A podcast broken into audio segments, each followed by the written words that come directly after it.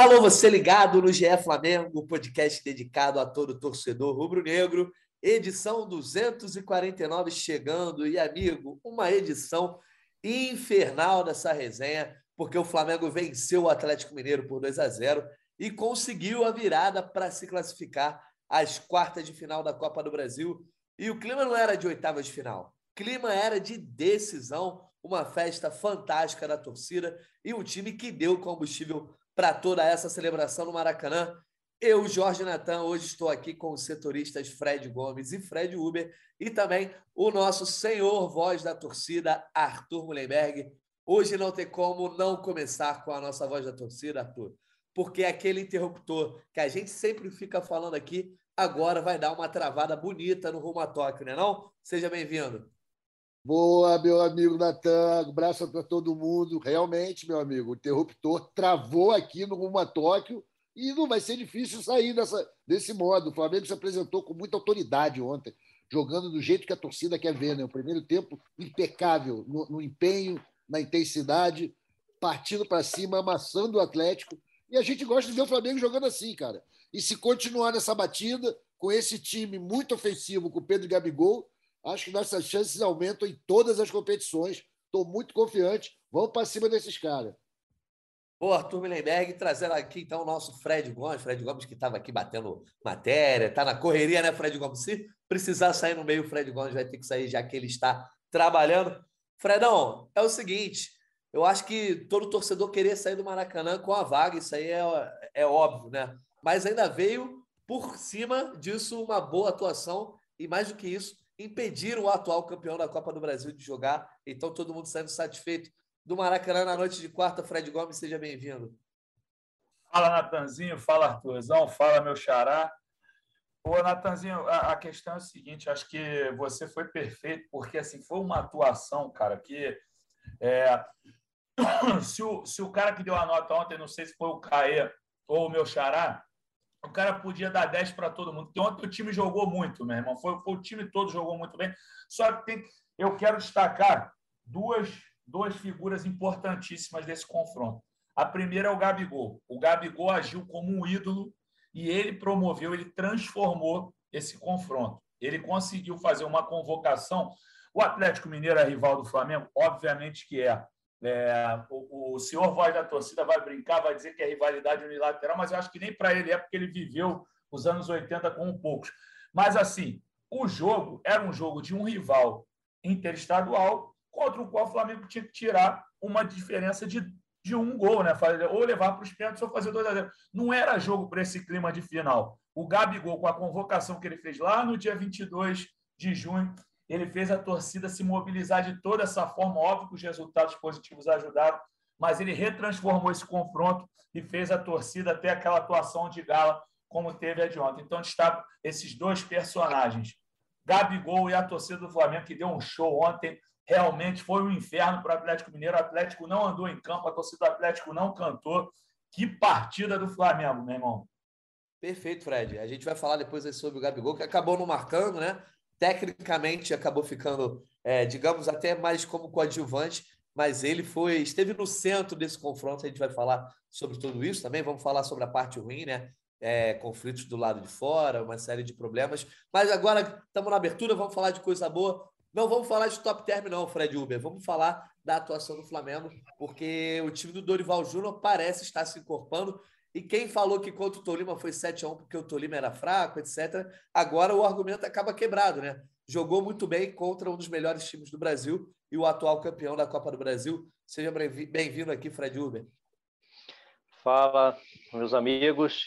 Que noite, hein? É, acho que nunca uma oitava de final da, de Copa do Brasil foi tão épica, né? Assim, o, cenário estava um dos um dos que um dos dias que eu mais assim, achei impressionante assim o cenário a torcida do Flamengo foi realmente histórico o que aconteceu. É, foi nos oitavas de final mas foi sim um, um, dia marcante.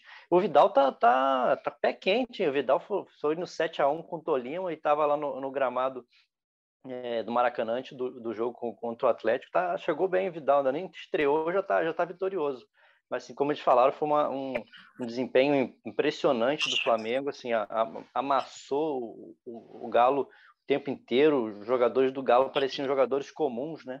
Você viu o Hulk não conseguiu fazer nada, a defesa do Flamengo acho que merece ter um capítulo à parte. O sistema defensivo foi muito bem, no... foram para o choque mesmo com, com o Hulk e saíram bem em todas.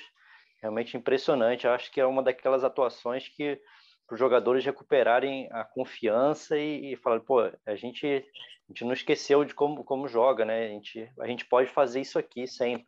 Depende muito da gente. Acho que tem que pode ser uma, uma vitória para mudar os rumos do, do Flamengo na temporada. Boa, Fred. Quem chegou aqui também agora, nosso outro setorista, Caemota, então é dia de casa cheia aqui. Caemota, a gente só está aqui na abertura, já passando a bola para você então no seu comentário inicial é justamente o que o Fred falou, né? É aquele tipo de vitória, aquele tipo de atuação de noite, de atmosfera, que se o Flamengo vier a conquistar um título ou vários títulos nessa temporada, vai ser aquela noite marcante, né? De repente, aquela virada de chave definitiva. Fala Fred, fala Arthur, fala Natan. É, eu acho que, que começa a consolidar um trabalho que já vem sendo crescente, né? Eu acho que ontem foi, foi a melhor atuação do Flamengo em muito tempo não saberia precisar assim, mas acho que foi a, a melhor atuação em muito tempo, bem melhor até, eu acho, do que o 7 a 1 contra o Tolima, dada a dificuldade do adversário, dada o dado o ambiente, dado o peso da partida. É, um 7 a 1 contra o Tolima, claro que é mais é, chama atenção pelo placar, mas o próprio Tolima conseguiu é, assustar muito mais do que o, o Atlético ontem, por exemplo. Né? Foi uma atuação impecável de todos os jogadores. É difícil, cara, você pegar e falar assim, ah, mas é, esse aqui não teve tão bem. Acho que todos tiveram muito, muito no, no, no seu melhor nível, assim. É, o individual foi muito acima da média, o coletivo foi impecável. O plano do, do Dorival, acho que a forma como o time soube é, ter aquela sinergia, aquela conexão com a arquibancada, a gente fala muito da questão de será que é o time que leva a arquibancada ou a arquibancada que leva o time? Acho que isso andou em paralelo de, de, maneira muito equilibrada ontem o jogo todo, assim, a postura do time ali, né, sempre em cima, marcando, recuperando a bola rapidamente, não, não deixando que a torcida é, esfriasse, enfim, foi um jogo extremamente dominante e com muita autoridade, foi uma atuação realmente impressionante de um Flamengo que já vinha umas duas semanas assim demonstrando uma competitividade, uma consistência, uma evolução constante, né? Eu não participei do podcast da, da segunda-feira aqui, mas mesmo mesmo na derrota para o Corinthians foi um jogo foi, foi, um jogo extremamente organizado de um Flamengo é, muito muito desfalcado. Então acho que, que tudo deu muito certo assim e é mais um passo importante nessa consolidação do trabalho do, do Dorival. Né? Acho que o Flamengo pelo que fez contra o Tolima e principalmente pelo que fez ontem, é, recupera uma autoestima muito importante e, e se impõe diante do, do, dos adversários novamente, é, coloca medo é, ou assusta os adversários novamente, seja para o confronto da, da Liberta, seja para o que vem pela frente agora aí na Copa do Brasil. Foi realmente impressionante e a gente tem que a gente fala muito dos jogadores, tudo assim que, que repito, quase todos muito acima da média ontem, mas o que o Dorival tem feito num curto espaço de tempo sem e sem muita possibilidade de treinar, é admirável. Tá certo. Vamos cair dentro então aqui, tem muita coisa para falar sobre esse jogo, sobre esse momento da temporada do Flamengo. Ô, Arthur, a primeira coisa que a gente tem que dizer é justamente a questão da expectativa criada para o jogo, né? É, a torcida se embalou, é, se empolgou para conseguir criar essa atmosfera e esperava que o time dentro de campo correspondesse. Não adiantava nada ter mosaico falando de inferno, né? Questão de fumaça, barulho, sinalizador, e dentro de campo ter um time apático que deixasse o Galo jogar. O Galo já veio para jogar muito no contra-ataque, mas nem isso o Flamengo deixou. Então, eu acho que a postura do time também, é, é, toda a parte técnica do Dorival, questão de armar o time muito bem, a parte, estou falando de postura, de querer engolir é, o Galo, é, acho que fez diferença. Então, acho que a primeira coisa que a gente já, já pode colocar é que Hoje o Flamengo consegue dar essa confiança ao torcedor de que vai lá para o Maracanã e vai ver um time que consegue segurar um adversário como o Galo, que no jogo de ida teve uma enorme dificuldade, por exemplo, para conter o Hulk. É verdade, Natan. O time do Flamengo correspondeu à, à atmosfera criada pela torcida em resposta a um incentivo, a uma faísca, né, uma centelha que o Gabigol lançou lá no, no Mineirão no último jogo e que os atleticanos morderam a isca, bicho. Aí a torcida do Flamengo deitou e rolou, fez o inferno mesmo, que já é, já é costume, né? A gente amassar, criar um clima irrespirável para o adversário. E o time correspondeu, foi maravilhoso. Havia muita sinergia ontem no Maracanã, estava todo mundo muito confiante. E o Flamengo teve uma atuação no primeiro tempo, porra, de almanac, né? Para mim, o melhor primeiro tempo do ano inteiro. Eu, muito tempo não vi o Flamengo jogando com tanta intensidade, todos os jogadores se entregando, atuação espetacular de todos no primeiro tempo. Não precisava nem ter feito o gol, que já seria um negócio muito legal. A torcida ficou muito satisfeita de ver aquela entrega, nego jogando pô, tudo e todos os lances e não deixando o Atlético tocar na bola, né? Foi legal demais e a defesa jogou muito, meio-campo, ataque, todo mundo de parabéns. E, claro, o Dorival, apenas 10 jogos no Flamengo, o cara ter conseguido chegar nesse ponto de equilíbrio do time, com as peças que ele tinha na mão, aproveitando o potencial enorme de Pedro e Gabigol, que é um desafio que vários técnicos passaram pelo Flamengo e não conseguiram, ele está conseguindo. O time jogou muito e esses dois em campo fazem muita diferença, assim como o destaque do Fred Uber, né? o cartel do, do, do Arturo Vidal é impressionante. Duas vezes no Maraca, duas vitórias incríveis com a torcida incendiando tudo. Espero que quando ele estiver em campo de chuteira, mantenha a mesma média.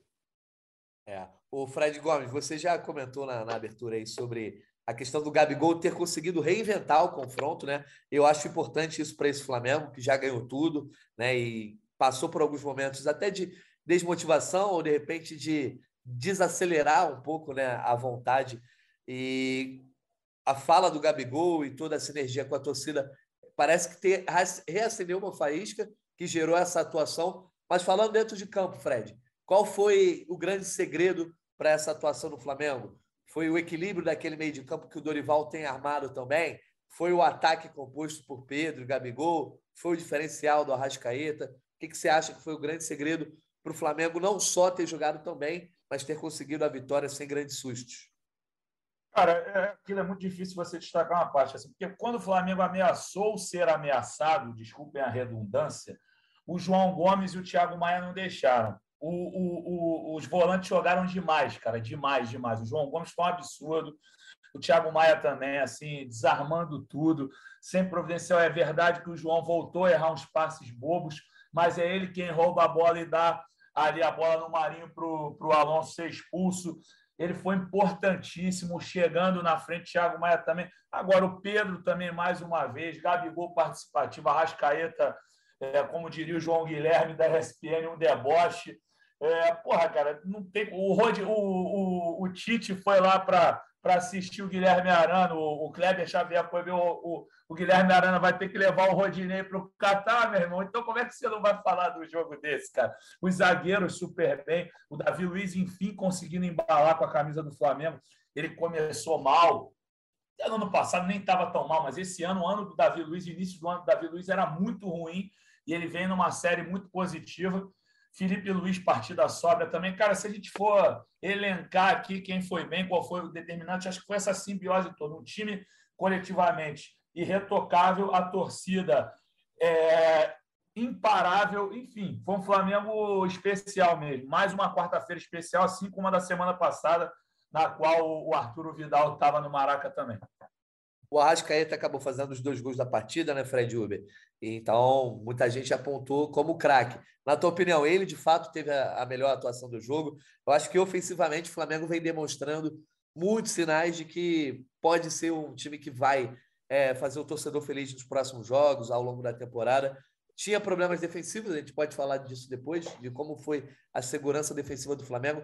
Mas lá na frente a gente tem visto um time um pouco mais leve, né? Até o próprio Everton Ribeiro tem crescido. A gente precisa exaltar o Everton Ribeiro e o torcedor acho também. Tem que ser justo eu elogiar, porque quando é para falar mal, falou-se muito mal do Everton Ribeiro, mas ele está com mais liberdade e está conseguindo botar em, em prática a sua genialidade para alimentar esses caras sem contar, obviamente, o Pedro, que deu duas assistências, pode dizer, e a primeira fantástica. Enfim, lá na frente, esse time do Flamengo está encorpado, ainda vai chegar Everton Cebolinha. Como é que você tem visto é, a produção ofensiva do Flamengo nos últimos jogos? Bom, acho que o, título de craque do jogo merecidíssimo para o Rascaeta, pela, pelo poder de decisão que ele teve. Ele, ele que fez os gols que o, que o Flamengo precisava, né? Não adiantava o Flamengo ser tão avassalador assim se não conseguisse traduzir isso em gols, já que estava em desvantagem.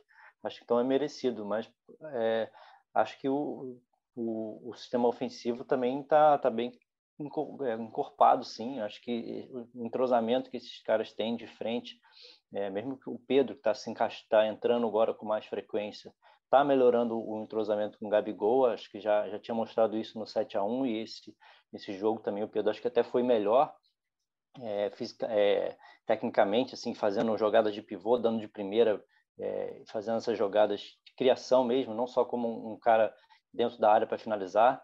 Acho que cresce muito o jogo do, do Rodinei quando o Pedro está também. Fez, o Rodinei fez um cruzamento perfeito para o Pedro naquela cabeçada que o, que o Everton, Everton defendeu. Acho que foi sim. E falando sobre o Everton, acho ele fundamental assim na nos jogos assim, quando o time tá, o time adversário está bastante fechado, ele com uma finta, com um giro de corpo, ele faz, é, ele abre a defesa adversária. Várias vezes ele fez isso. Acho que ele estava incorporado também é, nesse jogo, achei que ele foi talvez um, um, dos melhores em campo. Acho que sou, sou fã do Everton. Somos dois.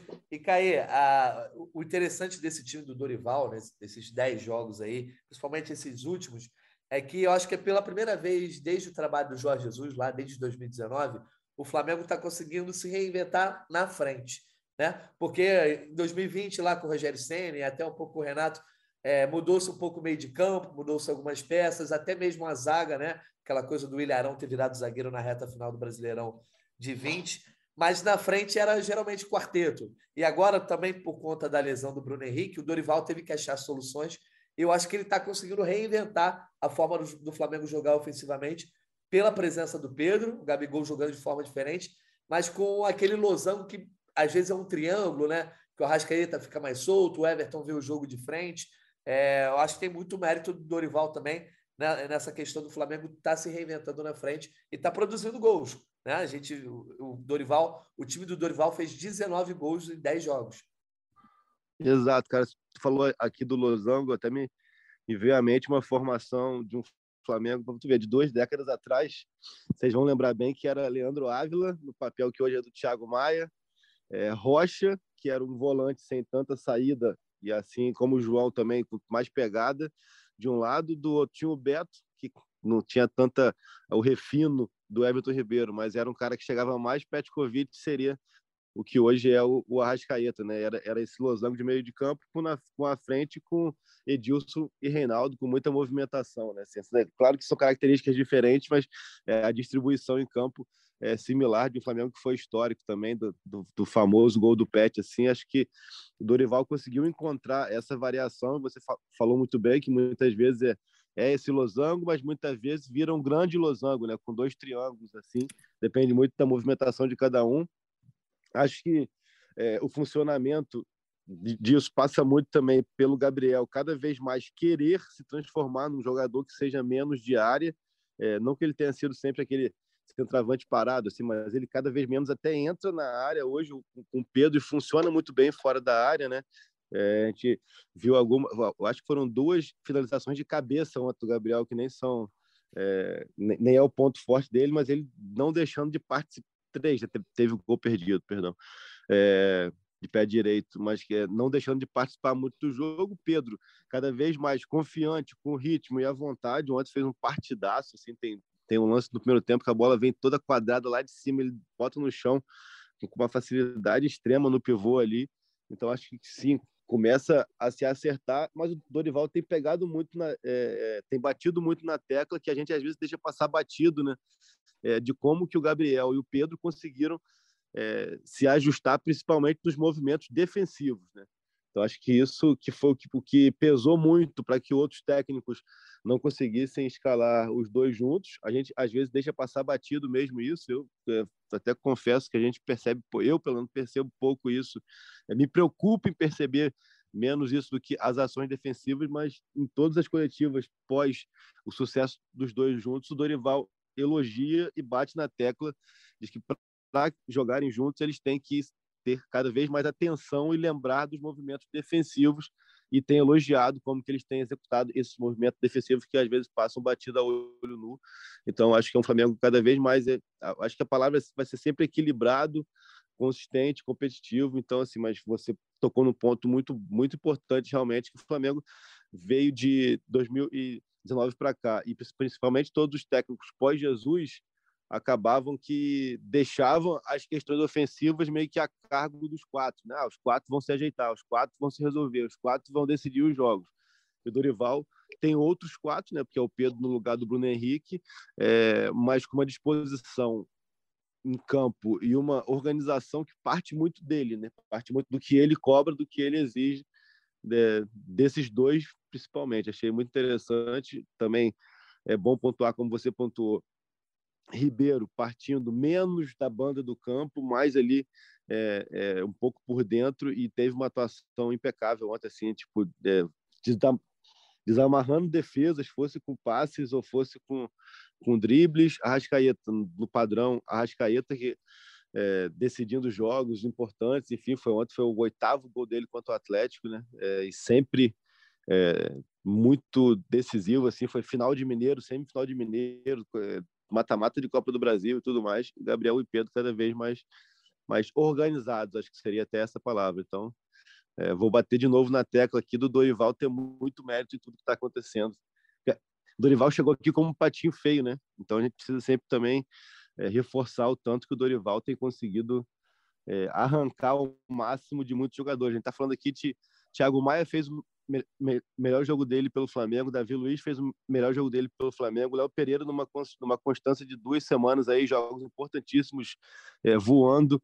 Rodinei também numa constância de duas semanas, três, com jogos importantes voando. Até não participei aqui no fim, de no fim de semana, de novo, repito, mas contra o Corinthians, o Rodinei já fez um baita jogo defensivamente, que é o grande, o grande ponto falho dele ali. Ele teve o Mosquito, teve o Adson em cima dele, conseguiu dar conta do recado, pecou no gol, uma falha técnica, uma infelicidade, mas a gente não pode reduzir a atuação dele domingo a isso. E ontem voltou a apresentar um grande jogo ofensivamente e defensivamente, cara. Assim, ele, ele muitas vezes foi desafogo em saída de bola. Tem uma bola, eu acho que de um escanteio que vem também um tijolo lá de cima.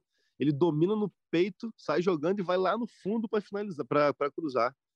Enfim, Torival tá, tá de parabéns mesmo, cara.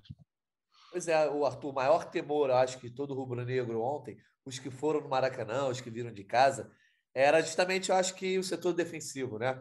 Porque o Flamengo, por mais que tenha feito 19 gols aí no, no, no, nos últimos 10 jogos com o Dorival, estava é, levando gol quase todo jogo. Então, acho que a torcida conseguiu ali é, sentir segurança muito pelo trabalho do Dorival. É isso. É, os jogadores todos estão vivendo bons momentos simultaneamente. Léo Pereira, Davi Luiz, Rodinei, caras que eram desacreditados. O Felipe Luiz volta depois de estar na desconfiança da torcida. Então, o que eu acho que a gente pode exaltar é que assim, o trabalho do Dorival hoje foi não só de recuperar todos os jogadores, mas de dar segurança para o time, a ponto da torcida agora já chegar, é, o torcedor que gosta, né? Chega no bar tirando onda fala: olha, a gente vai ganhar tudo esse ano, vamos levar até o Brasileirão, porque tem uma, uma certa margem de, de acreditar de que esse time pode ser encorpado ao longo da temporada também por conta desses jogadores que vinham mal e agora vem bem com o Dorival. Concordo com você, Natan. O Dorival recuperou esses caras. A gente ontem entrou em campo com uma zaga formada 100% pelos proscritos, né? por gente que a gente estava falando mal, que a torcida pegou no pé. Do Rodinei ao, ao Felipe Luiz, todo mundo ali muito criticado, muito contestado e todos jogaram muito bem. E acho que o, o, o Rodinei tem um papel preponderante nesse, nesse bom jogo do Flamengo. Que quando ele está bem, cara, você libera já um back e um volante não precisam mais marcar ele, né? E vão marcar o outro time. O Flamengo cresce. E ele ontem estava realmente endiabrado, jogou muito, ganhou todas no corpo, com uma velocidade, com um ímpeto. Muito, muito, muito bom ontem o Rodinei. E o, o Dorival, né? o Dorival Saque, só tem elogios para ele. Nunca critiquei, inclusive. Porra, Hoje você vai ter que elogiar o Dorival e o Davi Luiz, hein? O torcedor quer ouvir isso, Arthur. Pô, o Davi Luiz jogou, pô, acabou com o Hulk assim, simbolicamente, né, cara? Ele chegou lá, botou dedo na cara do Hulk, né? Acabou com toda a hierarquia lá dos heróis Marvel, acabou. O cara ontem se impôs como um líder que ele é e jogando simples, né? sem tentar aquela bicuda louca. Quer dizer, o Flamengo hoje tem opções de jogada, não precisa sair quebrando bola o tempo todo. E o Santos, por exemplo, que volta e meia quebra a bola na saída, cara, todas as vezes que ele fez isso deu certo. Ele está numa fase muito boa, nosso goleiro, quando sai desse jogo assim, e todos jogaram otimamente. E a defesa foi realmente um esteio do Flamengo, que permitiu que o time todo jogasse de forma muito propositiva e acabaram com o Atlético, não deixaram o Atlético chegar junto. O Hulk, que é um cara temido, né? um grande jogador, um atacante perigoso, grande fase, grande ano. Meu irmão, Tem não nada. conseguiu se criar com ninguém. Todo mundo tirou o doce da boca dele. Foi o jogo inteiro. Ele reclamou no final de que, pô, o monte não recebi nenhuma falta, como se houvesse uma regra não escrita de que ele tem que receber alguma falta todo jogo. Enfim, chororô maravilhoso, atleticano, fazendo é a tradição, eu gosto disso, e acho que a mitologia do Atlético vai crescer bastante nos próximos anos para reclamar dos nossos gols nesse jogo. Eu espero que isso aconteça. Ô Fred Gomes, a gente, comparando com a, com a era Paulo Souza, aí, que durou os primeiros meses desse ano, mostra que não só o trabalho do Paulo Souza estava caminhando muito mal, mas também a fase dos jogadores, né? Os jogadores não estavam se encontrando. Dá para dizer que o trabalho do Dorival nesses 10 jogos, tudo bem, é um espaço pequeno, é um trabalho quase perfeito, porque o que esse cara conseguiu de apagar incêndio, de, de fazer com que os jogadores melhorassem, assim, ele restabeleceu a paz, né? Todo mundo está tendo paz para trabalhar, que era a primeira função dele. Se manteve vivo em todas as competições, pelo menos até a janela, né? A chegada da Cebolinha e tal que era uma outra missão, não cair na Copa do Brasil, não cair é, na Libertadores e, e ainda ter uma certa chance do Brasileirão. E além disso, ele conseguiu encontrar um bom futebol. Eu acho que a gente tem que começar a exaltar mais o Dorival, não só os craques do Flamengo. A gente está fazendo isso nesse podcast, mas o torcedor como um todo, a imprensa como um todo. Cara, o que o Dorival está fazendo não é nada fácil. Natanzinho, desculpa, eu vou, eu vou cortar o roteiro completamente. Eu vou incendiar esse podcast que está muito é, a gente está falando muito de análise tática. Eu sei que foi um jogaço, melhor jogo do ano. Acho não, que até Dorival não é falou... análise tática, pô. Dorival não, eu é... sei, eu sei, é, é, uma coisa mais ampla, mas assim, até eu acho que o Caê já destacou muito aí o Dorival e eu assino embaixo, o Dorival está ótimo. Mas eu acho que tem que destacar a festa que foi ontem no Maracanã, entendeu? Foi mó barato. Pô, eu acho assim, o pessoal que observa como o nosso senhor voz da torcida, o Arthur, ele não estava aqui no Maracanã, mas ele ia se amarrar de ver a torcida cantar dança, dançar, dança, dança da bundinha no Maracanã. O Galo virou galinha. Voltamos aos anos 90. Saíram dessas músicas. A torcida cantou Mengo. Ontem eu não ouvia isso há 200 anos. Cantou entendeu? até Mamãe Eu Quero. Mamãe Eu Quero. Então, ontem foi um, a, a torcida foi um barato, entendeu? Eu quero falar um pouquinho de torcida. A gente já falou muito dos jogadores. Então, de parabéns, grande vitória. Mas, pô, ontem foi a vitória com a cara do Rubro Negro, a vitória para o Rubro Negro festejar. Parabéns para o Dorival, que faz ótimo trabalho, recuperou um monte de gente. Mas ontem essa vitória também tem muito a ver com essa torcida do Flamengo. E assim, pô, foi muito divertido ver é, essas músicas do passado resgatadas, entendeu? Então, e sobre o Dorival, isso aí. Assina embaixo que o Caê já, já falou, você exaltou aí, tem que exaltar mesmo, grande trabalho. E eu sempre falei que sempre achei grande treinador. Eu lembro que o, Dori, o, o Arthur, no início, do, da, das nossas análises sobre o, Dorival, ele sempre deu nele, eu falava, eu gosto, é um cara ofensivo. No início fez feijão com arroz, teve que meter três volantes de vez em quando, mas agora já está conseguindo botar um futebol de volume, de imposição. E o Flamengo com imposição, a torcida vai junto, vai cantar a música dos anos 90, vai, vai se empolgar. E ontem foi, foi um show da torcida. Parabéns para a torcida do Flamengo, de especialíssimo da nação rubro-negra. E eu acho que o Entendeu? final ali, as cenas dos jogadores, que eu, eu pelo menos não vi há muito tempo, deles pulando, cantando música com a torcida, tirando onda com o Galo, Gabigol comandando isso também.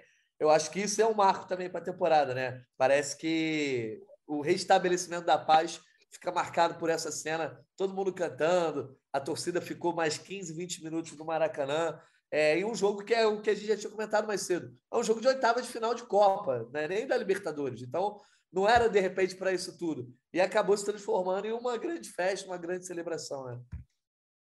É isso, cara. Assim, é, é, eu acho que o Gabigol, mais uma vez, eu já exaltei ele na, na abertura do programa, mas mesmo nos momentos é, baixo astral do Flamengo nesse ano, que assim, você falou do Paulo Souza, eu acho que o Flamengo esteve muito baixo astral no período do Paulo Souza, porque não tinha uma identidade, e quando você não tinha uma identidade tática, técnica de futebol, você não conseguia trazer a torcida para si.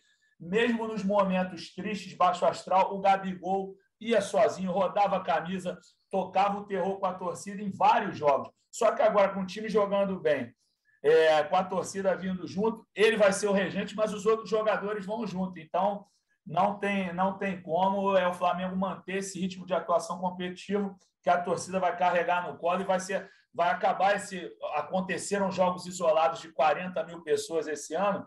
Se continuar com esse nível aí vai ser como dizem os gringos sold out toda a partida jogo Maracanã lotado. É isso Natan.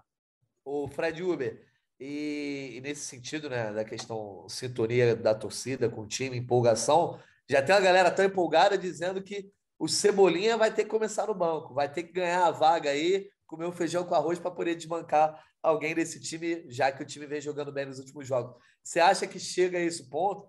É bom deixar esse trio no meio de campo, esse losango no meio de campo com Pedro e Gabigol na frente? Ou não, Cebolinha tendo condição de já ter que jogar em campo porque esse momento de empolgação, às vezes o torcedor acaba até. Não, tem que botar negócio de cebolinha, não. É, eu acho, mas tem que ter, ter com calma. Sim, vamos ver como é que ele vai voltar. Né? Ele está temporada, tá voltando de férias, pré-temporada, mas acho que ele jogando o que ele sabe, assim, o, o, no nível dele, eu acho que ele tem que ser titular, sim. E, pô, vai, vai, vai rodar o elenco. Tanto você vai ver. A gente teve esse jogo aí, esse jogo é, que pô, deve ter sido um desgaste enorme para os jogadores. Acho que na próxima rodada, no, Brasileiro agora, fim de semana, a gente já vai ver um time um pouco diferente, com outros nomes. Acho que tem que, tem que ter essa rotação. É, eu acho que o Cebolinha, se ele jogar o que ele jogou, principalmente em 2019, ele tem que ser titular.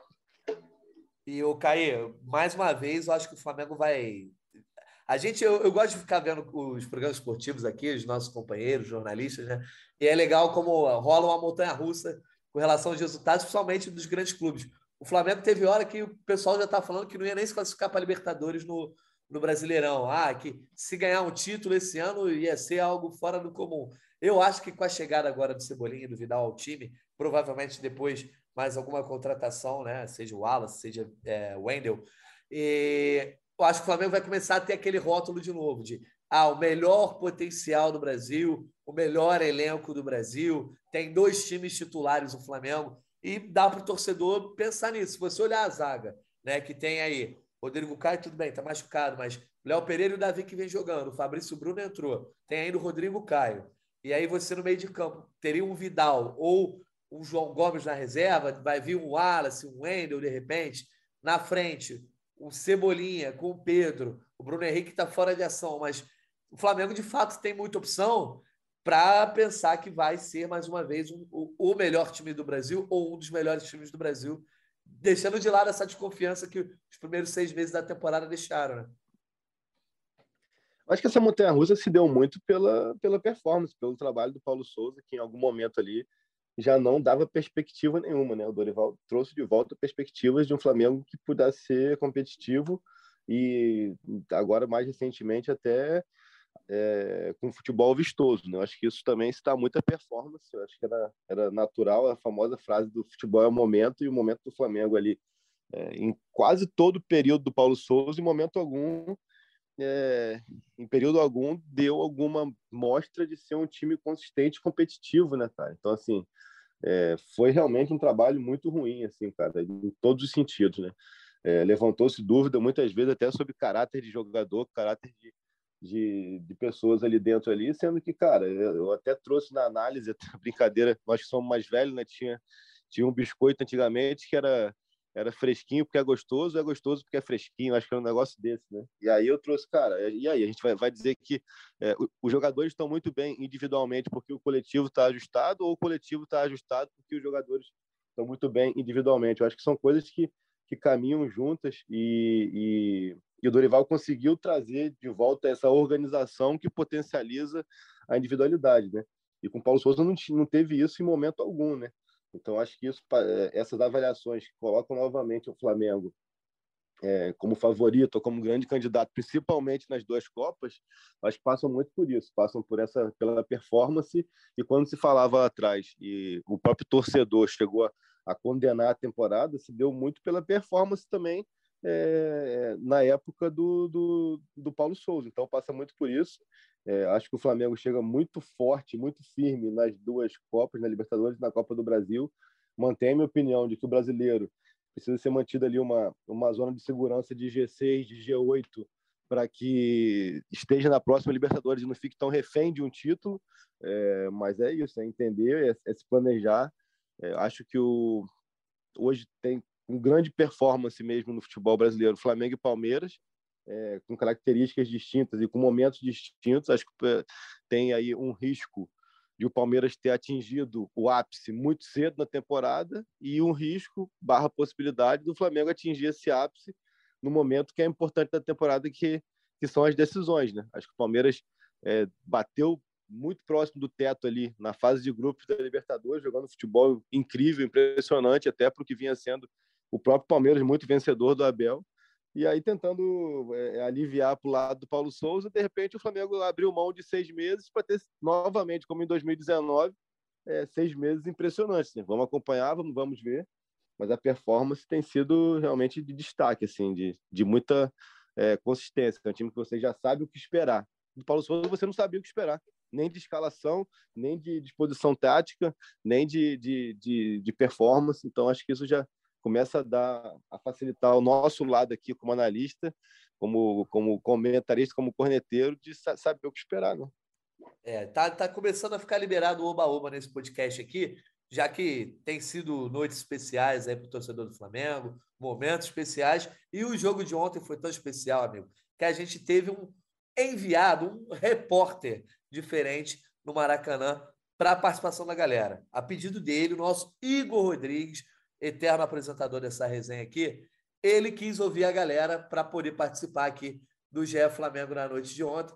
Descontem qualquer tipo de coisa aí que vocês percebam, porque... Gostei do apedido dele, eu gostei. Assim, ó, foi ele que se meteu aqui, né? Ele que tá Não, esse ele, ele, ele, ele que pediu, ó, e falou, ó, quero fazer, porque eu tenho saudade do podcast, já que eu vou estar. Tá, ele, o Igor Rodrigues estava lá, no, tá na área desde cedo, falou: vou estar tá no Maracanã, vou, vou ver a galera podcast. Ô, como... ô Caio, desculpa, Natan. Você sabe o que, claro. que o, Natan, o, o, Caio, o que o Natan fez? Foi igual o Silvio Santos quando falava daquele filme da.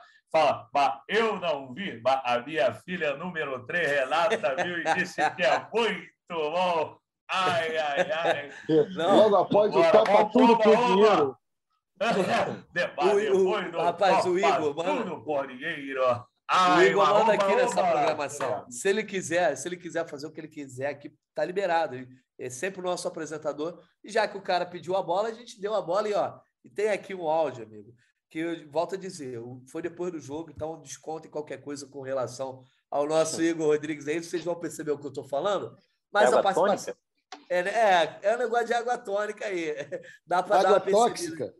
É isso, mas ficou boa a participação da galera. Galera já falando até de quem quer que pegue no sorteio. Então, vamos trazer o nosso repórter especial, Igor Rodrigues, direto do Maracanã, para participar desse podcast aqui. Torcedor Flamengo. Não, você que está aqui no GE Flamengo, que é um podcast de respeito, eu tô com um torcedor pós-jogo. Qual o seu nome? Pedro Ramos. E eu quero falar um pouquinho do jogo, né? Não, não, Pedro, eu vou te fazer três perguntas. Três. Primeiro, qual o seu sentimento agora? Eu não estou vendo nada que você tem na mão, mas qual o seu sentimento agora? O meu sentimento é o seguinte: que o Flamengo entrou em campo e jogou sozinho. Foi um treino. Hoje foi um treino e o Flamengo jogou sozinho. Mas, por exemplo, falaram que ia ser um inferno aqui. Foi? Não precisou ser um inferno. Não precisou. Porque não. Olha só, por que, que, não, por que, que não precisou ser um inferno? Porque o Galo não veio jogar bola. O Flamengo ganhou, jogou sozinho. O Santos, o goleiro do Flamengo, não viu a bola. Ele foi descansar no vestiário. Ele foi descansar. Agora minha pergunta é o seguinte: passou, o Flamengo tá, tá classificado. Qual adversário você quer? Vai ser sorteio, as bolinhas estão lá, pô, tem o Fluminense, pô, tem. Tem Palmeiras aí? Tu quer o Palmeiras? Com certeza. Tu quer o Palmeiras agora? Com certeza. Sério mesmo? Eu quero amassar eles, cara. Relaxa. Olha só, independente de quem venha, Nós vamos atropelar igual atropelou o Galo. O Hulk, o que, que é o Hulk? Quem é o Hulk veio hoje? Não, o Hulk não veio. O, Galo, o Hulk ficou em Minas Gerais. Ele não jogou bola hoje. Não veio. O Hulk tava no armário hoje, ficou no armário. Ih, rapaz. Mas, por exemplo, hoje, pra você, vai escolher um jogador só. Thiago Maia ou Hulk? Não, hoje eu vou escolher o Santos, que não jogou bola. Não precisou. Foi bom, bem, bem. Tamo aqui, tamo aqui, direto do Maracanã. Bem, bem. Só tem traíra aqui, não tem um que presta, mano. Não tem que... Quem fala a verdade merece castigo. O quê? Quem fala a verdade não merece castigo. Vamos embora, fecha. É melhor ir embora. Tá aí o nosso Igor Rodrigues, amigo. O Igor Rodrigues ontem estava tão aliviado por poder folgar, né? Depois de tanto trabalho lá no, no Maracanã, que ele meteu até um inferno, né, o Fred Gomes? Não conseguiu nem dis- disfarçar o sotaque. Mas aí ele forçou a barra e disse, acho que ele falou podcast de respeito. Esse X é nosso, Natan. Porra, ele, ele é X de fora. Ele fala respeito, respeito. Como é aquela característica da torcida do Flamengo, a torcida que tem todos os sotaques do Brasil, e o Paulinho é o representante, é, não da torcida do Flamengo, não sei se ele é flamenguista, né? Mas digo do- dessa mistura de sotaques que há no, no futebol brasileiro. Maravilhosa participação dele. Um beijo pro Paulinho, meu irmão amado, nosso eterno apresentador ao seu lado. O beijo pro Igor Rodrigues. O Arthur Mullenberg, por falar em adversário, quem é que você acha que seria um bom adversário para o Flamengo aí? Nesse sorteio da Copa do Brasil? Acontece essa sexta, né, meu setorista? Logo nessa sexta-feira. Terça-feira, terça-feira. Terça-feira, então. E quem você gostaria de pegar? Cara, eu preferi o mais fraco de todos. Eu acho que, para mim, não Pô, seria. mas bom. isso não, combina, isso não combina com o Arthur Mullenberg, pô. Não, na boa. Eu acho assim, pro Corinthians, pegar o Corinthians não seria uma boa para gente. Porque aumenta o número de partidas e aí, além das probabilidades, pode até permitir uma gracinha do Corinthians. Que jogando mais duas vezes, a gente vai ganhar as duas deles. O Palmeiras, eu acho que seria uma linda final, ou São Paulo. Fluminense, também preferia guardar para uma final. E aí sobra o Atlético e o Goiás e o, o América. Eu prefiro o América, cara. Eu acho que o América é tranquilo, na impossibilidade de ter o Botafogo, né, que seria o mais fraco. Vai o segundo mais fraco, que é o, é o América. Para mim é o melhor. Eu acho que o Flamengo está bem, está numa crescente, mas não é para ficar tirando muita onda, que a gente está em três competições, amigo. E, como bem o amigo Caí sempre lembra, não adianta ir com a boca muito grande, que a gente não entra na China. Então vamos devagar, vamos pegar um fraquinho agora nas quartas para baixar um pouco a pressão, chegar na semi com muita moral, muito tranquilo. Minha preferência é o América. Lembrando aí que o jogo, o confronto entre América e Botafogo ainda vai ser resolvido nessa quinta. A gente está gravando aqui na hora do almoço. O primeiro jogo foi 3 a 0 para o América. O Arthur já eliminou Já- o Botafogo. Aqui, Já. já. que o Rafa, já que o Rafa tinha liberado tempo atrás, eu vou usar aquela expressão, pô. Arthur, mó peidão, hein, meu irmão? Peidãozinho. Mas por que você Tá for de querer o mais forte agora, Caí? Pra Porra, quê? Por, por mim, por mim, até que você falou do Palmeiras, tem que de- depende do jogo de hoje. O São Paulo tem vantagem, né? Isso. Mas eu 1 a aqui, 0 no eu, jogo. eu se eu pudesse direcionar, eu já metia ele a porrada logo na, na sequência de não, não, de- não de meter de ganhar, mas de jogos de porrada. Ou vem Corinthians ou vem Vem Corinthians ou quem? Flamengo, uma final muito mais tranquilas. Ou Corinthians, ou Palmeiras, ou Fluminense. Que isso, rapaz. Eu tô, ó, eu tô com o Caê, hein? Dá licença, Natan. Porra, o, o Arthur tá muito devagar para o que a gente conhece do Arthur. Porra, Cara, depois desse- que eu fiquei assim, Fred, o Flamengo só ganha. Deixa ele. Ah, é. Mas ó, eu, eu tô com o Caê. Eu acho que o mais legal é ser o Fluminense. O Flamengo já tirou aquela seca lá no brasileiro. Tem que pegar dois jogos grandes, que os caras estão por cima da carne seca, estão tirando uma onda. O Fluminense é o melhor adversário no momento. Pô, tem que ser, tem que ser um jogão para já talhar o Flamengo para as grandes decisões. Eu tô com o Caê. Será? E aí, Fred Uber? O Fla-Flu agora, logo nas quartas de final, com o Fluminense vivendo um bom momento, com o Fernando Diniz. Eu acho que tem muito torcedor rubro-negro aí que não gostaria, hein? É, deixa mais pra frente, quem sabe, né? Eu, eu, eu tenho um, um, um, preferido, assim. Acho, simbolicamente, acho que o Fortaleza seria legal. Que eu, isso, que eu, cara? acho, que eu acho que o Fortaleza seria o. Acho que foi o pior jogo do Flamengo naquela reta final ali do Paulo Souza. Acho que seria um jogo simbólico para o Flamengo tentar amassar e, e passar é, para o restante da temporada com, com com, outro nível de, de confiança, enfim, acho que seria legal. Apesar de se jogar lá no Castelão com esse gramado horroroso, não, nunca é uma boa, mas acho que é um, seria um, um sorteio interessante. Essa declaração. Essa... Oi, alguém está falando? Oi. Não, é, essa declaração do Xará vai para aquele perfil do Twitter. Do Twitter, Out of Contest Flamengo. Fortaleza foi muito aleatório, meu irmão. Pô, muito aleatório, tanto adversário. E até tá esquecido que os caras estavam. Peraí que o Caí tá, tá conversando com o Ben, é isso? Tá conversando não, o ben, não, Caí? porque eu tô, porque eu tô indo pro CT, que eu tenho uma entrevista lá agora, e o Uber tava com, carro, com som aqui ligado, pedi pra baixar. Ah, boa. Então, ó, ainda tem aí, ó, Atlético Paranaense, Atlético Goianiense, tem muito adversário nessa Copa do Brasil que eu acho que não daria nenhum tipo de temor ao Flamengo. É, eu acho que esses três aí, Palmeiras, Corinthians e Fluminense, de fato são os que hoje mais Gente, não mas a- assustariam, né? Fala aí, fala aí. A gente acabou de falar aqui que, que, que o Flamengo está se, se recolocando entre, entre os dois, três maiores. Então não tem que, ter, tem que temer ninguém, né? Eu também concordo. Por isso que me surpreendeu o Arthur Mullenberg. Ah, mas não é questão de temor, galera. Eu acho que é questão de organização, de jogos que vão exigir menos. É por isso. Eu acho que o Flamengo está aí com muita chance na Libertadores também. Eu prefiro pegar agora o mais fraquinho de todos. Eu tinha até esquecido que o Fortaleza estava no páreo. E sem Pikachu, certamente eles vão ficar mais fracos ainda. Mas o meu voto ainda é no América. Eu acho completamente impossível que o Botafogo reverta, faça uma remontada para cima do Ameriquinha. Ô, ô Natanzinho, eu vou, eu vou aí, ter que sair para gravar com o Lázaro, que eu tinha falado. Eu vou fazer uma exclusiva com o Lázaro agora que fez. Um dos Boa. gols da classificação né, lá no Mineirão. Então, mandar um abraço para a rapaziada toda. Já posso dar meu palpite, então, para o Coritiba? Venha de palpite para o Flamengo Curitiba, porque o bolão tem novo líder, sabia, Fred Gomes? É. Sou eu, amigo, Jorge Natan. Cravou? Cravei, copiei o palpite Que do Arthur Mullenberg. Eu ganhei algum ponto com o zero do Atlético? Ganhei alguma Ganhou. coisa? Dá uma... Você Hã? faz três pontos, você fez três, Fred Uber da três, lanterna. Caí tem dois, a Giovana, que na verdade quem deu o palpite da, do nosso, da, da, da nossa Giovana foi o Sérgio Lobo, fez dois. Eu e, eu e Arthur cravamos. Nesse momento a classificação é eu, Jorge Natan, 44 pontos na liderança, seguido de Fred Uber, 43. Passei, Fred Uber, só aviso isso. Pô, Aí ainda vem. bem, porque se eu cravasse ia ser um, um sofrimento enorme, porque eu, eu botei 2 a 1 um, o Flamengo não merecia levar esse jogo para pênalti, não. Pois é. E aí o Caê tem 35, junto com o Arthur, Fred 33 e a Giovana é a lanterna agora com 32. Dá o teu palpite aí, Fredão. Então, deixa eu sair dessa lanterna com 5 Flamengo, Coritiba 1. 5 a 1 Flamengo, 3 do Pedro, 2 do Gabigol. Beijo para todos, abraço, parabéns para a torcida do Flamengo pelo show que deu ontem.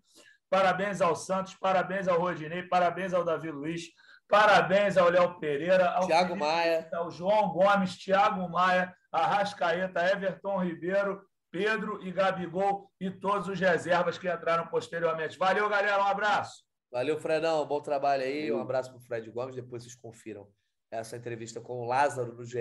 O Caê também está indo fazer entrevista. Você vê que os caras aqui, ó, o Flamengo está ganhando, mas os caras não estão com boi na sombra, não.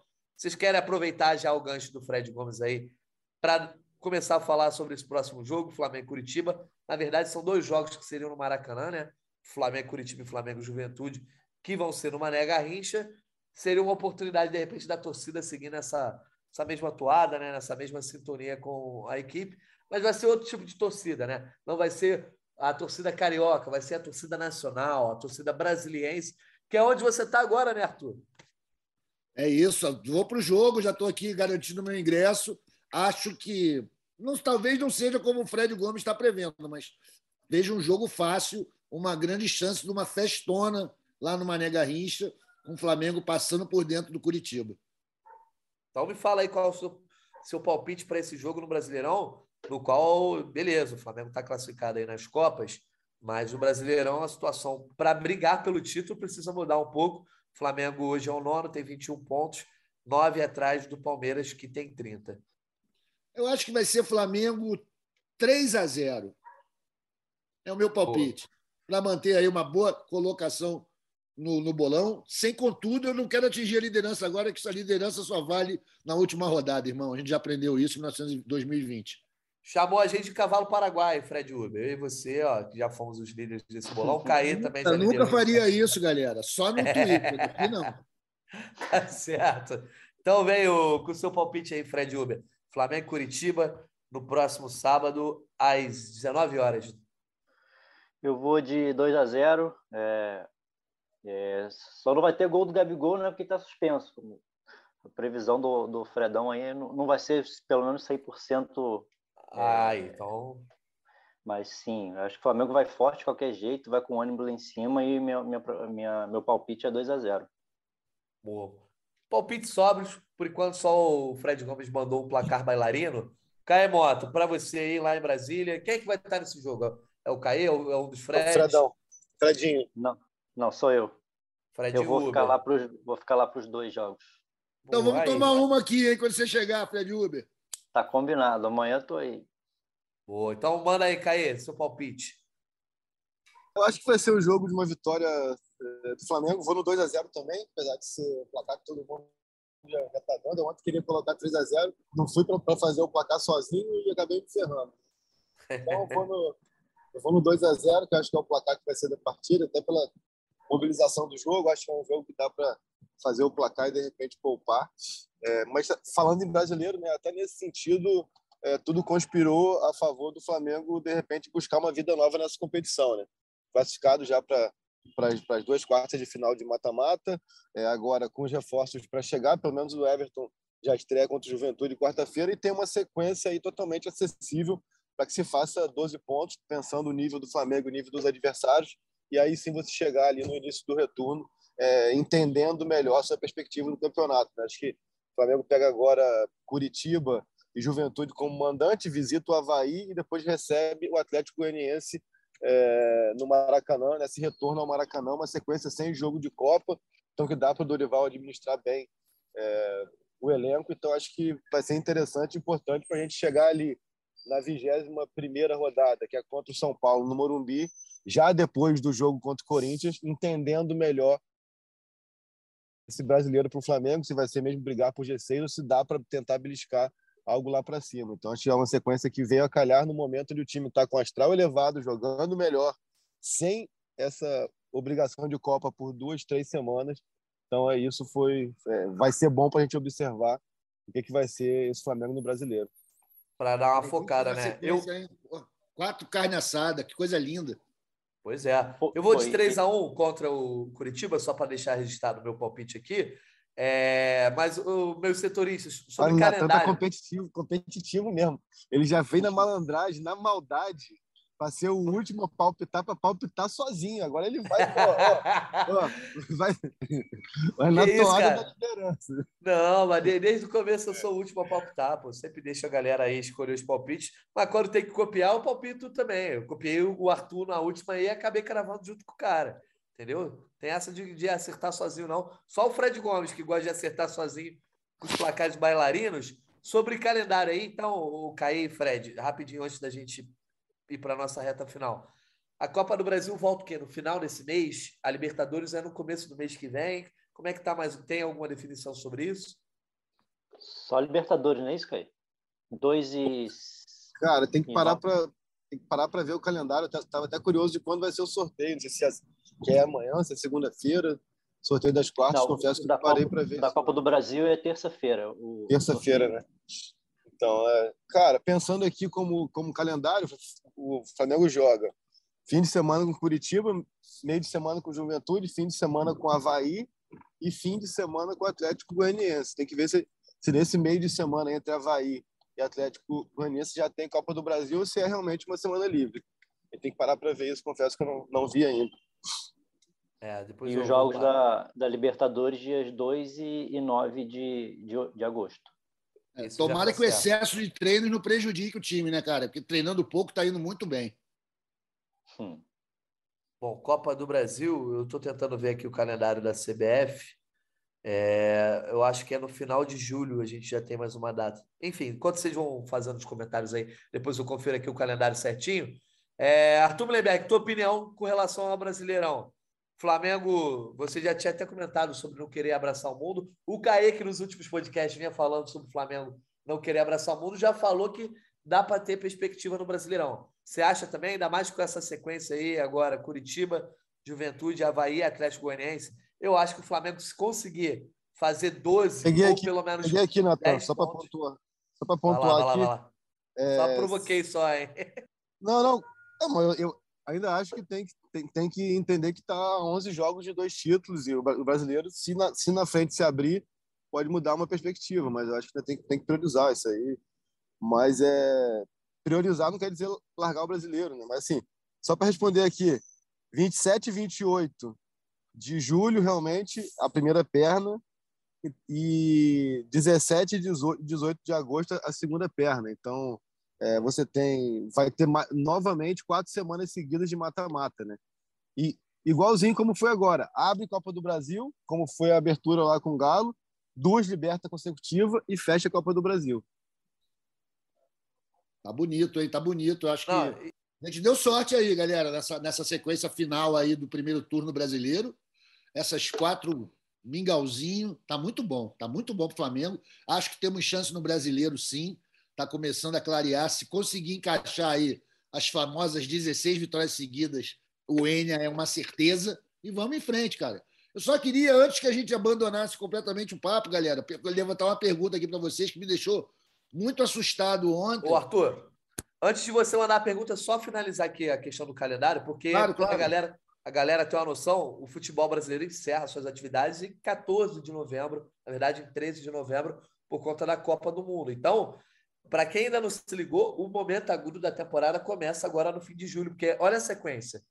Vem quartas de final da Copa do Brasil né, nesses dias 27 e 28, vem na semana do dia 2 e 9 ali, Libertadores, depois quartas de final, e aí na, na semana seguinte, dias 24 e 25, já é a ida da semifinal da Copa do Brasil. Depois, caso o Flamengo também chegue a uma semifinal de Copa Libertadores, já é na, no, nas últimas semanas de agosto. Então, seriam aqui, ó, uma, duas, três, quatro, cinco, seis, sete, oito semanas seguidas de mata-mata, caso o Flamengo chegue, obviamente, nas, nas duas semifinais. Copa do Brasil e Copa Libertadores até lá o mês de setembro. Então, esse final de julho até o mês de setembro, amigo, promete muito caso o Flamengo siga nas duas Copas. Manda a tua pergunta aí, Arthur. Ah, galera, que é o seguinte, a gente ficou aqui fazendo altas loas muito justas e merecidas ao nosso grande estrategista, Dorival. Mas, pô, ele não foi meio porra louca ontem de tirar os nossos melhores cobradores de pênalti quando ainda estava o jogo rolando. Eu fiquei com muito medo naquele momento. Cara. Eu ouvi uma galera falando isso. Só eu que fiquei com medo, vocês nem ligaram, estava tudo tranquilo? O Arthur, vou dar minha opinião aqui antes do, dos setoristas. Eu acho que naquele momento ali, eu acho que a confiança estava tão grande que não saía gol. Eu acho que o Dorival não pensou tanto nisso e só alguns torcedores, eu ouvi isso de outras pessoas, você está falando agora, pensaram um pouco nisso. Eu te confesso que eu estava lá vendo o jogo, eu nem pensei, porque parecia muito que o, o, o jogo estava nas mãos do Flamengo, não só pelo placar e a dominância até ali, mas pelo fato do Flamengo estar tá com um homem a mais, né? Não sei qual foi a visão dos nossos setoristas. Eu acho que sim, pô, acho que a expulsão do, do, do Alonso ali foi o, a, a pá de cal do, do Atlético. Acho que os próprios jogadores do Flamengo estavam tão confiantes em campo que eu acho que se via jogadores já, já comemorando antes, jogadores do banco também. Acho que. A torcida estava tava... numa mãe, eu quero já. É, já estava assim, esperou até os acréscimos, mas assim, eu acho que num, no momento nenhum teve um, um, esse sentimento assim, não.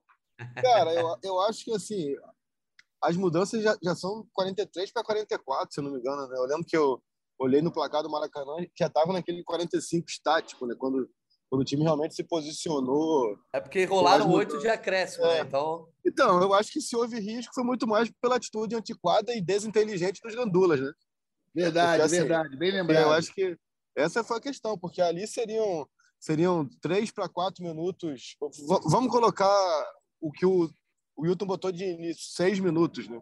Que eu acho que já foi muito ali, um pouco pelos gandulas do final, mas vamos colocar seis minutos ali com o Atlético é, é, jogando bola na área de qualquer maneira. A gente não ia imaginar que o Atlético, àquela altura, ia conseguir é, jogar a bola no chão e criar muito por dentro, né? Porque estava extremamente congestionado o meio, o meio do Flamengo, era bola aérea, o Fabrício sentou muito bem também. Então acho que estava muito dominado e controlado É, o Rodinei acabou fazendo uma falta boba no final ali, que, que levou um risco, que gerou um escanteio também na sequência, mas é, tudo bem dominado e controlado. Mas eu acho que se o sofrimento foi prolongado, foi por essa atitude é, desinteligente, né? usando essa palavra, dos gandulas que, cara, não fazem sentido algum hoje em dia, cara. Hoje em dia, eu acho que é, é, você só incita a arbitragem. Você ali, se você ganhou 30 segundos, a arbitragem deu dois minutos a mais, pô. Entendeu?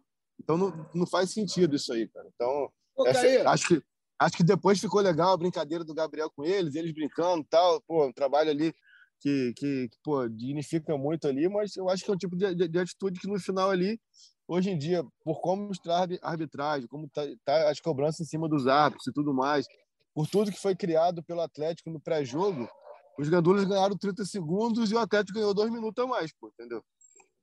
Cara, pô, os, os Gandulas não decidem isso sozinho, né, cara? Quem é o treinador dos Gandulas? Quem assina por essa responsabilidade? Ah, aí é difícil de saber, não tem. tem... Acho que ali vai, vai muito mesmo. Acho que vai muito do, do, do, feeling dos caras mesmo, né? É. Pô, mas tem que ter alguém para ficar ligado, né, cara? Porque foi o único momento condenável do Flamengo ontem, foi isso. Uma coisa pequena, de time pequeno, realmente foi, pegou mal e nos prejudicou imediatamente, né? É, é porque eu acho que... que é isso assim, cara. Eu acho que é isso assim, porque acaba que você ganha. Você ganha. Você gasta 30 segundos, vamos dizer assim, mas acaba que o árbitro, o árbitro deu dois depois a mais, entendeu? É, Aí, é, o Diego compensou naquele corner lá, né? Eu não é. quero, eu, eu, não quero. Você falou que foi o único momento aí lamentável do Flamengo. Eu não quero fechar o podcast para baixo, não. Depois a gente dá uma zoada aí na, nos destaques finais, só para a gente não deixar de comentar, como a gente sempre faz aqui, né? Os momentos que também não são tão bons das partidas a gente tem que comentar, só para a gente passar ali é, rapidamente sobre o que rolou do lado de fora do Maracanã, na entrada, o apedrejamento do ônibus do Atlético Mineiro, né? Queria só que vocês, se vocês quiserem, obviamente, comentar sobre isso. É, deixar que é, é, é, lamentável, porque o torcedor vai para uma festa dessa, já vai no clima de tensão, né? Eu, por exemplo, fui no Maracanã ontem para ver o jogo, então você já sente ali, todo mundo anda já um pouco, como a gente diz aqui no Rio, escaldado, todo mundo querendo entrar cedo, querendo chegar logo para se livrar dessa tensão de ou ter o ingresso às vezes roubado ou, ou ser cercado ali é, às vezes por, por algum, algum tipo de, de movimentação estranha, ou então dar o azar de entrar no meio da confusão, né? De quando está rolando a invasão, que foi aconteceu comigo, na, por exemplo, na final da Sul-Americana de 2017, justamente na hora que eu estava entrando no Maracanã. Mas, enfim, eu acho que é, não adianta nada forçar é, o torcedor a trocar o ingresso durante a semana, se você não tem uma barreira. A barreira física para verificar o ingresso já era quase nos dois portões, tanto no E quanto no F. Se você vai exigir o ingresso físico, tem que cercar, amigo, já ali na Eurico Rabelo, às vezes. Pô, cerca todo o Maracanã. E enquanto isso não rolar em esse tipo de jogo, acho que vai, é, vai continuar acontecendo esse tipo de cena. E o pior, poderia ter acontecido algo grave, alguém se ferir gravemente, alguém ter, inclusive, é, morrido. Queria que vocês comentem aí, o Arthur pode comentar da parte da torcida, o Fred e o Caís tiverem também a informação, como é que eles eu viram o que rolou lá. Eu acho que, que realmente é importante ponderar e, e, e, bater nessa tecla, né? reiterar o quanto que isso, como eu falei do lance dos gandulas, que, é, claro, não tem nem agressividade, é uma outra atitude, né? É, mas é desnecessário, é, des, é desinteligente, usando de novo essa palavra, é, que é um pouco mais amena do que dizer que é uma burrice. É, porque, cara, velho, tipo, é, é de 70 mil pessoas que, que estavam no Maracanã ontem, a gente está falando de de um grupo que não chega a 100, de repente a 200, e que acabam dividindo o noticiário com uma festa que foi feita por uma imensa maioria, né? Eu acho que é, que é importante pontuar isso, que não foi algo corriqueiro claro, no, ambiente, no entorno do Maracanã, de, de ambiente de caos, como foi o jogo do Independiente que você citou. Eu, por ter ido no Maracanã mais cedo para participar da seleção, eu acabei indo para o estádio um pouco mais em cima da hora do jogo. Eu saí de casa às sete e meia da noite e quando é jogo muito movimentado assim, eu, eu prefiro ir de metrô, que eu consigo controlar meu tempo. Eu sei que se eu sair de casa às sete e meia, oito horas, eu estou no Maracanã. É, não preciso, não, não dependo do trânsito. Mas, cara, eu saí de casa às sete e meia da noite, cheguei no Maracanã de maneira extremamente tranquila. É, o metrô não estava cheio, não vi qualquer tipo de, de confronto, de embate, de gritaria. Então, assim, é, também é, deixar claro que o ambiente, de modo geral, o ambiente padrão, foi bem tranquilo. É, agora, são alguns atos isolados que acabam dividindo o, o noticiário para quem está fora. passa uma, um, uma imagem de que foi caótico, de que foi extremamente hostil. Então, assim, é, para essas pessoas possam ter, estar envolvidas nisso, estejam escutando aqui, cara, é, é, não é inteligente fazer isso. Você acaba contaminando todo, é, é, levando risco de punição é, para o clube e uma série de fatores. Então, acho que os dois episódios que precisam ser aqui condenados e criticados são a questão da, da pedra no ônibus do, do Atlético, que coisa ultrapassada, que coisa desnecessária, ainda mais no ano onde, onde houve uma série de ataques a ônibus aqui no Brasil. Eu lembro do Bahia, do Grêmio, enfim, vários e vários e vários e vários. A gente pegar e, e repetir isso, acho totalmente é, broxante assim, quando chega a informação. E o lance também da invasão, que você relatou muito bem, que é uma situação que passa, é, é uma responsabilidade dividida aí entre público e, e, e segurança do estádio, que realmente é, poderia, desde lá de trás, eu lembro de jogos na, na, Libertadores de 2019, na reta final de 2019. Funcionou muito bem. Ba as barreiras já eram ali no, na, na descida do viaduto para a Vinda Maracanã, já era mais, mais distante na, na Radial Oeste, isso já filtra muito bem, que fique de, de exemplo para os próximos jogos. Houve ainda incidentes dentro do, do estádio de, de copo arremessado no, no campo e os sinalizadores que na, por regulamento não pode, mas isso o próprio Wilton também é, fez questão de, de, atenuar na súmula e deixar claro que não teve nenhum impacto na partida. Enfim, acho que isso já, já pondera bem.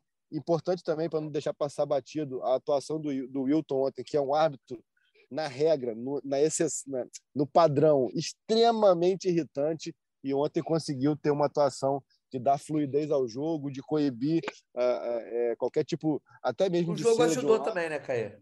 Então, acho que é, mais, mais vale também é, o elogio a ele, que já que fez partidas muito muito irritantes. Eu lembro do Atlético Paranaense e Flamengo 3 a 0 o que ele picotou o jogo foi uma coisa absurda. Então, acho que fica também esse, esse registro aí para a postura do Wilton, mas o principal, a questão da invasão e da pedra. Pô, galera, não precisa mais disso, né, cara? Não mudaria nada o jogo apedrejado ou não o, o ônibus do Galo. Então fica a dica. Pois é, e é o que circula que você falou, né? Por exemplo, o noticiário hoje no local aqui, né, no Bom Dia Rio, o destaque se deu para isso, às vezes foi até maior que para o próprio jogo.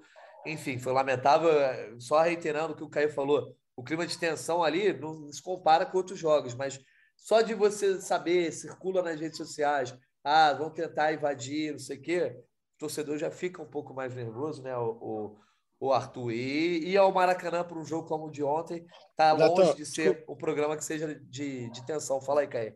Não, desculpa, Arthur, só, só pra, até para finalizar aqui o que eu falei, assim, cara, a gente fez essa crítica à questão da, da, das, das barreiras é, de acesso, mas, cara, de modo geral, um modo padrão, depois desse jogo do, da, do Independiente, o ambiente do Maracanã é um ambiente é extremamente tranquilo, cara. Eu até comentei com, no, com, com conhecidos meus, meus atleticanos, comentei no Seleção ontem, orientando para evitar conflitos, que eles chegassem mais cedo ao, ao perímetro do estádio, porque aqui é um ambiente extremamente tranquilo. O risco, quando existem esses jogos de conflito, é em Copacabana. Enfim, são, né? são, são em outros lugares do Rio de Janeiro onde, onde eles se, se enfrentam. Então, assim, cara, é um ambiente que está tão, tão bem controlado então que esses últimos ajustes, assim, acho que deixaria muito mais tranquilo para quem é visitante. Pô, leva um cooler, chega mais cedo, fica ali na Eurico Rabelo tal. Tá tudo muito tranquilo em jogos do Maracanã.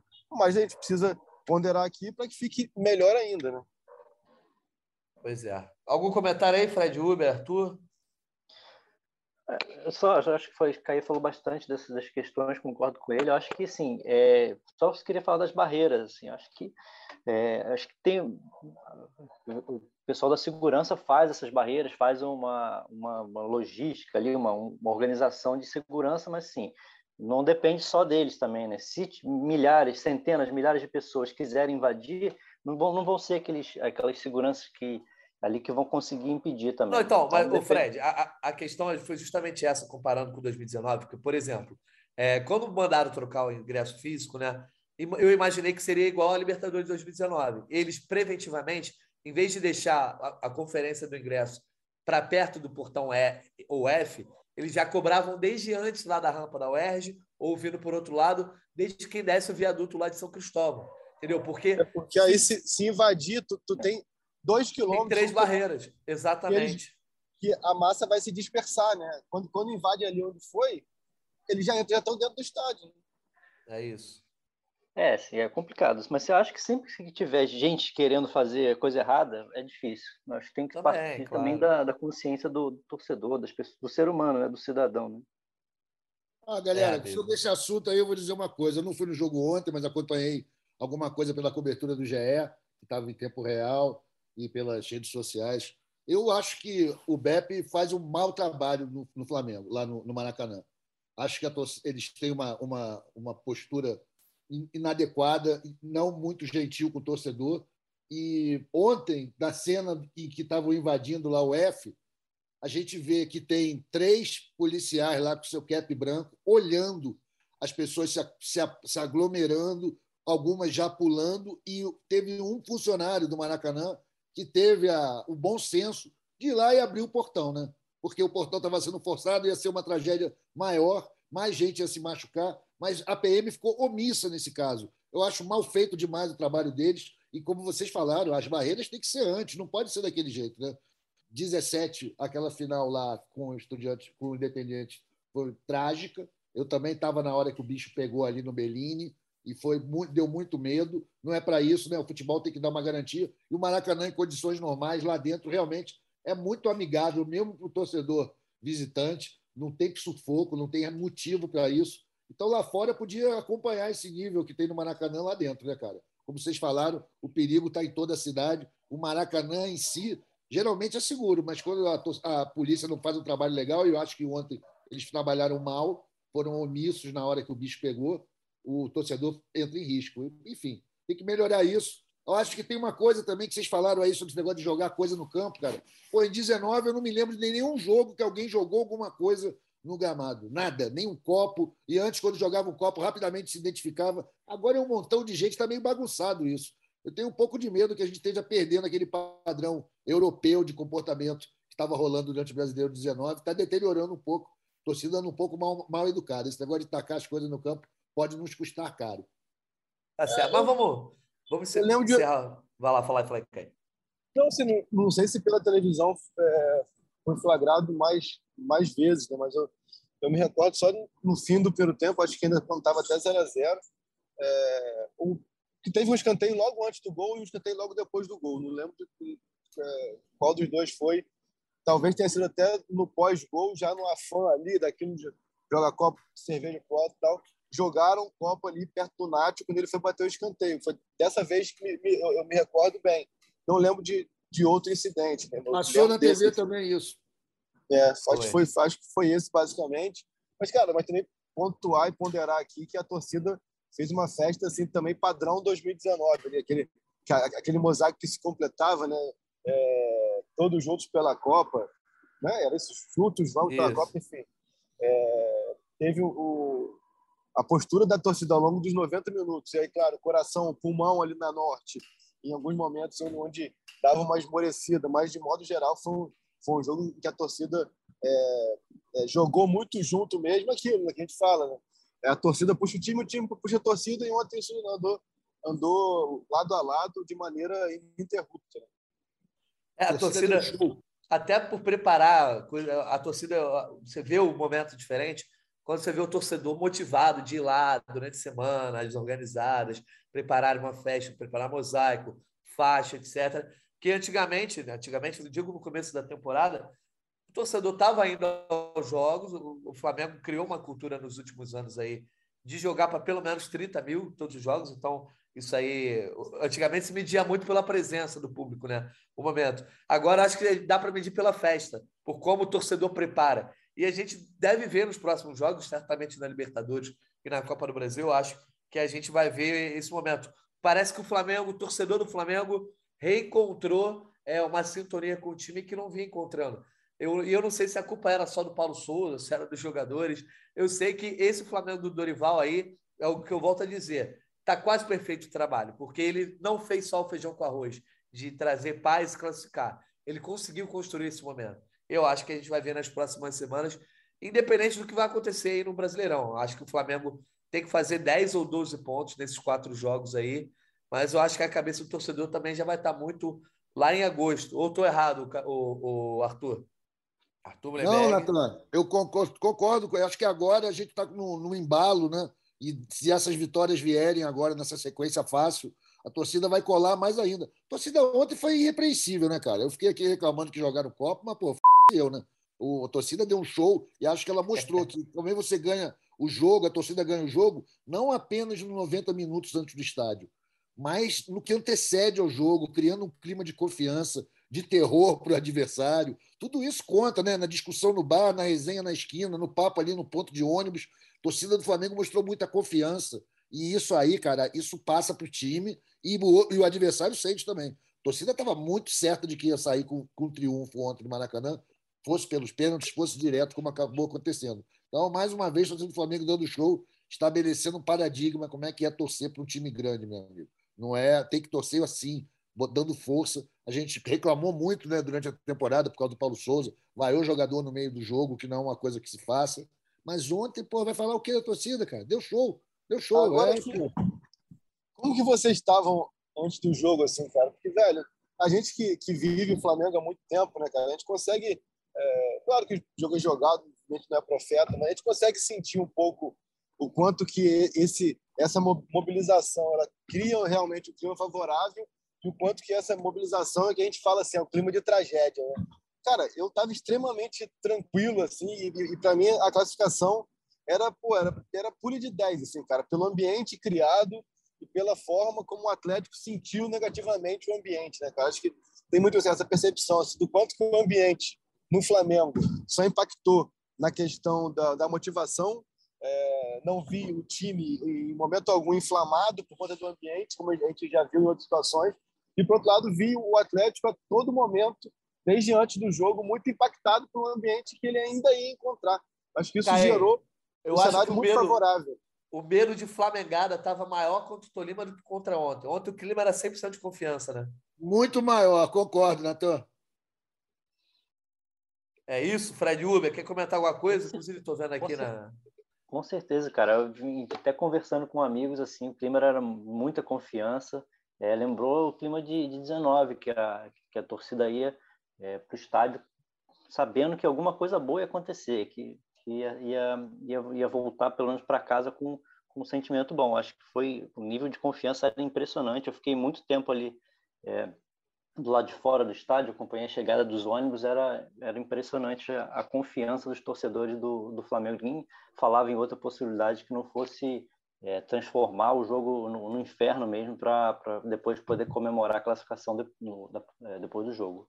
Pô, aí Eu achava até que, que, que, ia ser um jogo resolvido mais, de maneira mais rápida. Até. E, e, e, e foi criada oportunidade para tal, né? Porque o Everson fez algumas defesas ali é, difíceis Não, e tudo eu, mais. Eu acho que o gol do, do, do, Arrascaeta no final do primeiro tempo até impediu uma possível tensão no segundo tempo ali. Foi, foi bem alivi, aliviador, né? Aliviante, não sei qual é a palavra exatamente.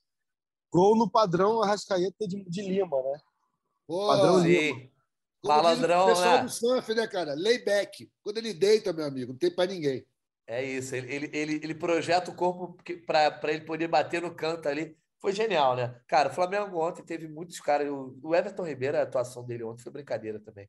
Thiago Maia. É, é o que o Fred falou, a gente tem que elogiar todo mundo. Cara, o próprio Rodinei. O Rodinei ontem não fez nada de errado.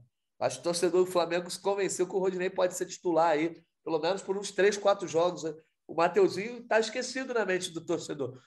Você, o, o, o Kaique, sempre falou muito do Mateuzinho, esperava que ele ia virar titular e o Rodinei tomou de partida ali. Eu acho que esse time aí do Flamengo, cara, tá, tá com a cara que vai, vai conseguir alguma coisa boa para o torcedor. Quem sabe, Arthur Mullenberg, no final do ano a gente não esteja falando do Flá de Dorival Júnior, que você criticou e agora tá dando braço a torcer. Pois é, cara, tem tudo, tá, tem chance, né? A gente antes que não estava vendo muita esperança, vê agora um horizonte muito limpo para o Flamengo e o Dorival, acho que no estilo de simplicidade, de descomplicar, ele está fazendo o que os grandes estrelas não conseguiram. Parabéns para é, ele. E assim, velho, eu acho que a gente tem. É, eu bati algumas vezes na tecla aqui e vou repetir assim, a questão do Dorival.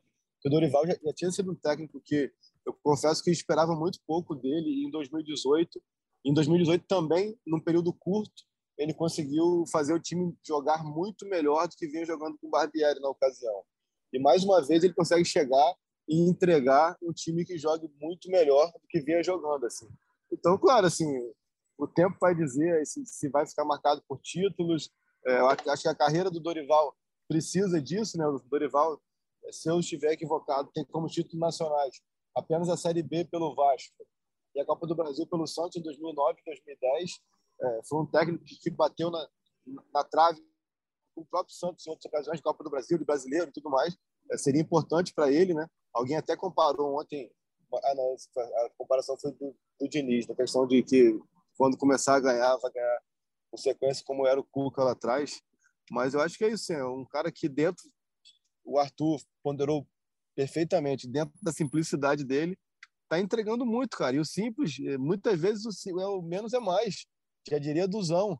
É, é o menos é mais, cara. Assim, tá entregando com base é, no que é prático, né? Então acho que fica essa esse elogio a mais um bom trabalho do Dorival no Flamengo. 2012 eu acompanhei muito pouco, eu estava morando fora, mas 2018 já foi muito bom e agora está sendo muito bom novamente. Pois é. Dorival que já está até virando meme na torcida do Flamengo, então isso quer dizer que está caindo nas graças. Então acho que vai aquela dar bom. Foto da, aquela foto da sombra? É, rapaz. isso é bom demais. Vamos, isso é proibido para menores, a gente ainda bem que o podcast não tem imagem. Mas vamos para os nossos destaques finais aqui, até porque a gente já falou bastante.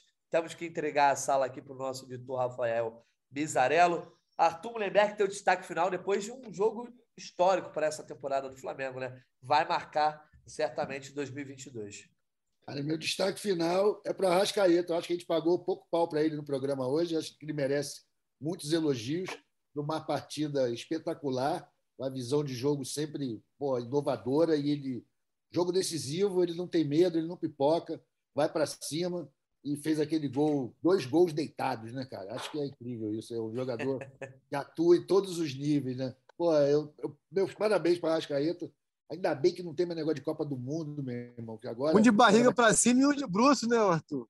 É isso, pô. O cara é brincadeira. O cara é brincadeira. Tá voando, jogou muito ontem, e um dia que todos jogaram muita bola, ele conseguiu se destacar. Então, parabéns para ele, que ele continue assim, Papai do Céu continue cuidando dele, ele tome seus mates, dê seus rolés, e que arrebente aqui nos próximos jogos, principalmente o jogo de Curitiba, que lá em Brasília, que eu vou estar lá e vou ver esse jogo. É isso. Vamos em frente.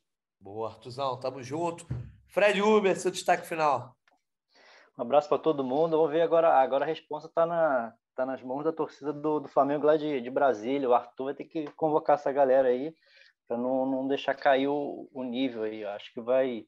É, prevejo um Flamengo mais solto, com esse crédito que o, que o time está conseguindo nas Copas, para iniciar bem essa, essa série que a gente comentou tanto, que é em tese mais tranquila, para ficar tudo, a gente poder falar sempre de, de disputa em cima, né? Também no brasileiro e nas Copas. Então, que a galera lá de Brasília é, consiga fazer uma festa parecida aí é, para esses jogos no, esses jogos em sequência que vão ter em Brasília, com presença aí provavelmente de talvez quem sabe do Vidal e com certeza do, do Cebolinha nessa estreia dele na, na quarta no jogo no meio de semana. Boa, Fred Uber, então a gente fica de olho aí nesses próximos jogos. Caê Mota, teu destaque final. Rapaz, eu costumo falar que para que a crítica não soe como perseguição, a gente tem que falar sempre e valorizar quando é merecido elogio, né? Então eu preciso falar aqui do Thiago Maia, que é um, que é um volante que muitas vezes que muitas vezes eu questiono aqui é, pela é, falta de, de, de verticalidade no passe, na saída de bola. Ontem, para mim, ele foi determinante para que o Flamengo fosse tão dominante ao longo dos 90 minutos. É perfeito no perde pressiona, recuperou muita bola, somente na base da interceptação, da antecipação, muito bem posicionado, fundamental é, para isso, tanto ele quanto o João. Mas eu estou falando dele aqui porque muitas vezes eu, eu, eu, critico aqui a produtividade dele e ele ontem com um time é, compacto, ele basicamente roubava a bola e já tinha o Ribeiro ou o Rascaeta muito próximos dele. No primeiro tempo, algumas bolas ele só interceptava e a bola já, já sobrava para os dois. Isso foi fundamental para que o Flamengo mantivesse o torcedor aceso o tempo inteiro, se mantivesse no campo de ataque. Então fica aqui meu, meu elogio à atuação do, do Thiago Maia, que para mim foi, foi um dos melhores em campo ontem. Pô, Thiago Maia tirou. Cara, é, é, difícil elogiar, mas já elogiamos a Rascaeta, já elogiamos então o Thiago Maia também, Odinei, Everton Ribeiro. Fred Gomes foi perfeito, elogiou todo mundo, o Flamengo merece. A gente também elogia aqui, ó, Caemota, Fred Uber, Fred Gomes, Arthur Mullenberg por fazer esse podcast tão maravilhoso aqui conosco. Igor Rodrigues, participação especial direto do Maracanã. Também agradecemos aqui ao Rafael Bizarello, também elogiando o Rafael Bizarello, cheio de paciência conosco aqui nessa resenha. E a você, torcedor, que sei que estava ansioso para ouvir aqui, a gente agradece, elogia também a audiência de vocês que nunca nos desamparam. A gente volta aí segunda-feira, tem jogo sábado, mas domingo a gente vai ficar no chinelo. Segunda-feira a gente volta, tá? Podcast GE Flamengo na área. Segunda, em bom momento. Vamos dar um trabalhinho pro, pro, pro Bizarello? Vamos, vamos, vamos dar um trabalhinho para ele? Vai, vai, fala. Bota a narração dos dois gols da Rascaeta aí pra gente, tá? Valeu, tamo junto, abraço. O Rafael Bizarello, então, ó, já vai ter esse trabalho aqui no final. Um abraço pro Bizarello, pro Caê, pro Arthur, pro Fred, pro Fred Gomes também e para os nossos ouvintes. Até a próxima, galera. Pedro domina, Gabriel na esquerda, Arrascaeta por dentro. Pro Arrascaeta, bateu! Gol!